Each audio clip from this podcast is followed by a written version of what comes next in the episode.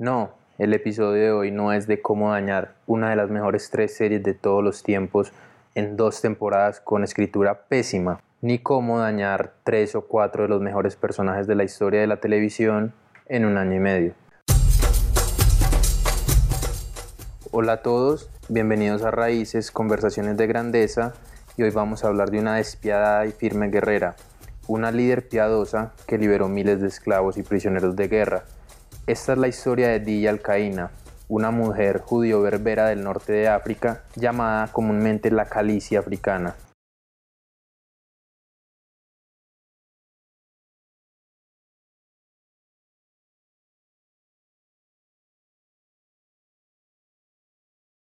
Dilla Alcaína vivió en África del Norte a finales del siglo VII.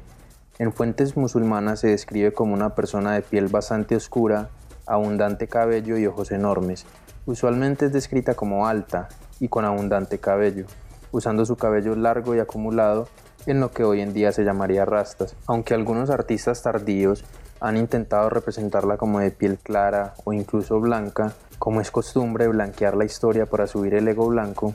ella era una reina africana negra y vestida con el atuendo de la realeza de la antigua Numidia, una túnica holgada, ancha. Fascinado con su imagen, historiadores se han encargado de estudiar su carácter por toda África del Norte, en lo cual las descripciones más próximas se dice era elegante como un caballo, fuerte como un luchador, una verdadera mujer de desierto, saludable, rápida de pies, excelente cabalgante y una tiradora que jamás fallaba. Dilla tiene muchos nombres en registros históricos que ya son leyenda, pero el más evocativo de todos y por el cual nos referiremos a ella el día de hoy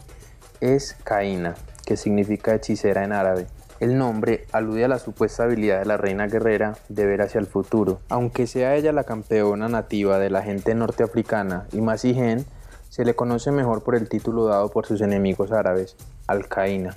La historia clama que fue una hechicera judía descendiente de la comunidad de judíos de Etiopía.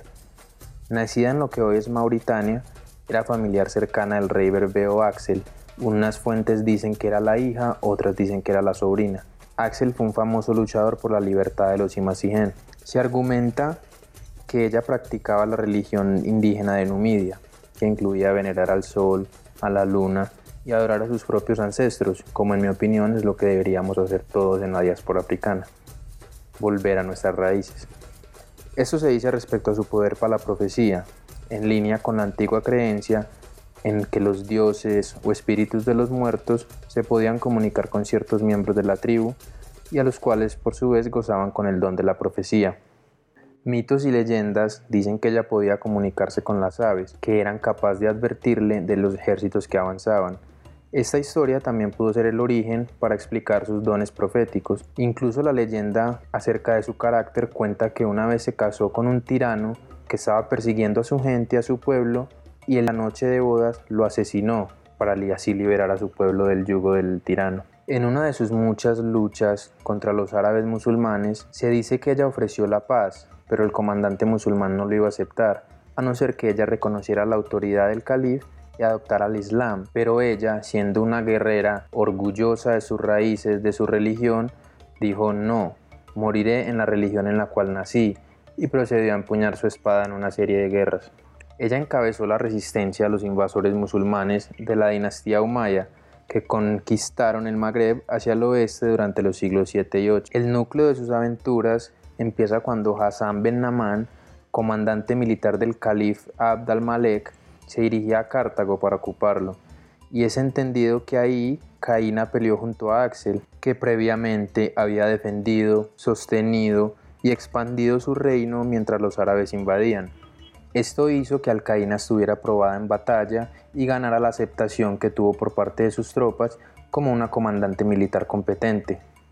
Cuentan que en una de sus batallas, ya teniendo la región del nororiente, Hassan atacó a Caína con 45.000 soldados, preparado para cualquier escenario excepto el de un ejército de tropas berberas liderado por una mujer combatiendo contra él.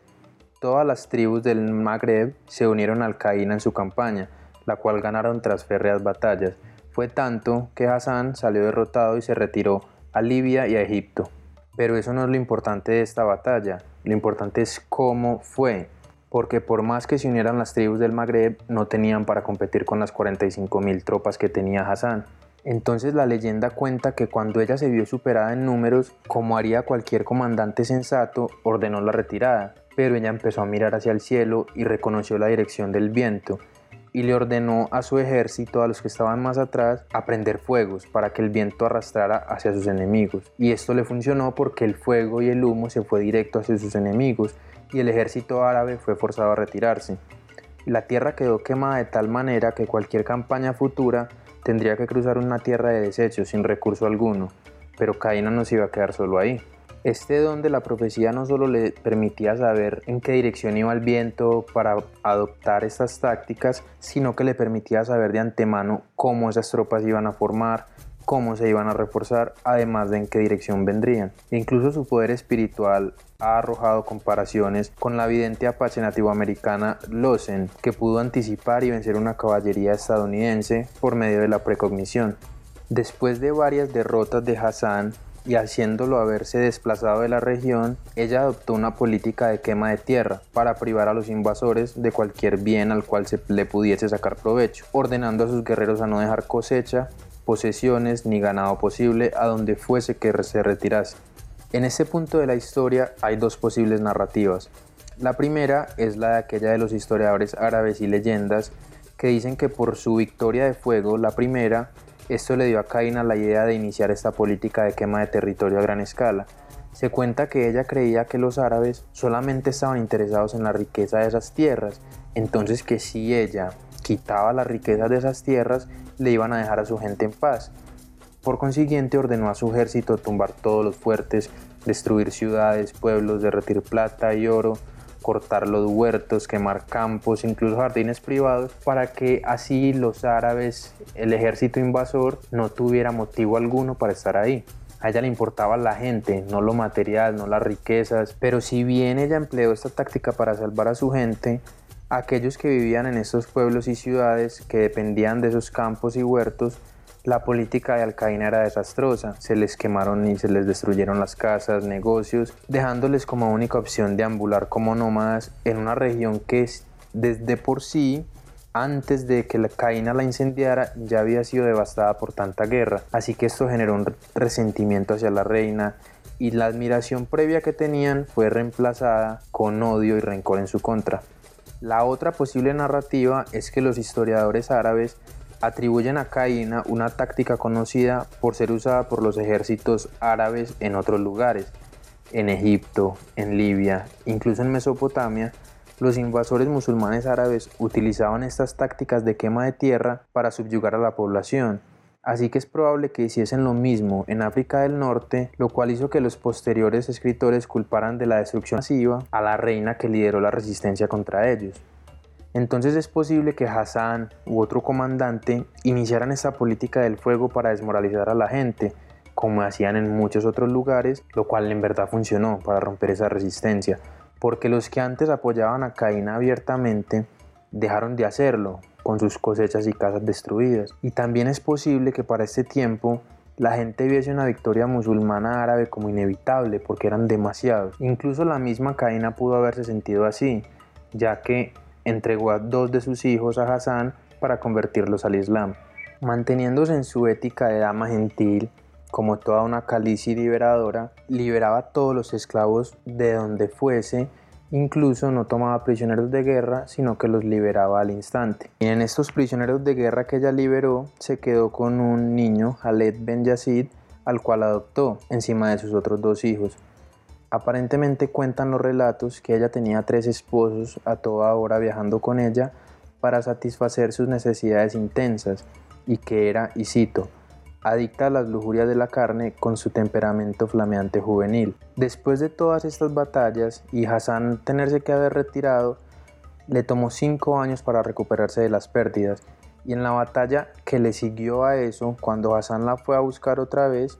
Al-Qaeda tenía todas las de perder, puesto que Hassan tenía una tropa incluso más grande, ya que los que antes eran aliados de Al-Qaeda, los que pelearon con ella, ya se habían ido para el otro bando a pelear contra ella, incluyendo uno de los hijos a los cuales ella rindió a Hassan para que se convirtieran en el Islam informó acerca de los planes de batalla de su madre. Algunos dicen que ella murió en batalla con espada en mano, otros dicen que se quitó su vida tirándose a un pozo, y que los musulmanes sacaron su cuerpo, quitaron su cabeza y se la enviaron al califa. Hoy en día el pozo todavía existe y es llamado el pozo de Caína. Ninguna leyenda o mito articulado o promovido tanto ni ha servido a tantas ideologías como Alcaína. La historia de la guerrera reina fue pasada a través de tradición oral por dos siglos antes de documentarse por primera vez en escrito, y esta leyenda es crucial en la historia islámica del norte de África porque representa un renacer y una regeneración de la región. Incluso se han documentado varias obras de arte a través del país que la glorifican, incluyendo arte callejero en la entrada de una villa afuera de Tizi Ouzou, en la ciudad de Argelia. Incluso hay una estatua de casi 3 metros en Bagay, pueblo y comuna de la provincia nororiental de Kenchela, con lo cual se ve el alcance que tiene esta leyenda en la Argelia contemporánea. Estas representaciones de la mujer reina guerrera refuerzan la aserción de activistas amasí que dicen que antes de la llegada árabe las mujeres norteafricanas disfrutaban de mayor libertad y estatus de lo que lo hacen incluso hoy en día. Alcaína es conocida por casi todo África del Norte, más que todo como heroína, una mujer que hoy en día sería una mujer liberada o feminista. A medida que su nombre se va conociendo más, Dilla Alcaína de la Simasigen inspira no solo a su gente, sino a aquellos que en todas partes del mundo honoramos su memoria y sacrificamos la causa por la libertad que sea la libertad o que sea la muerte.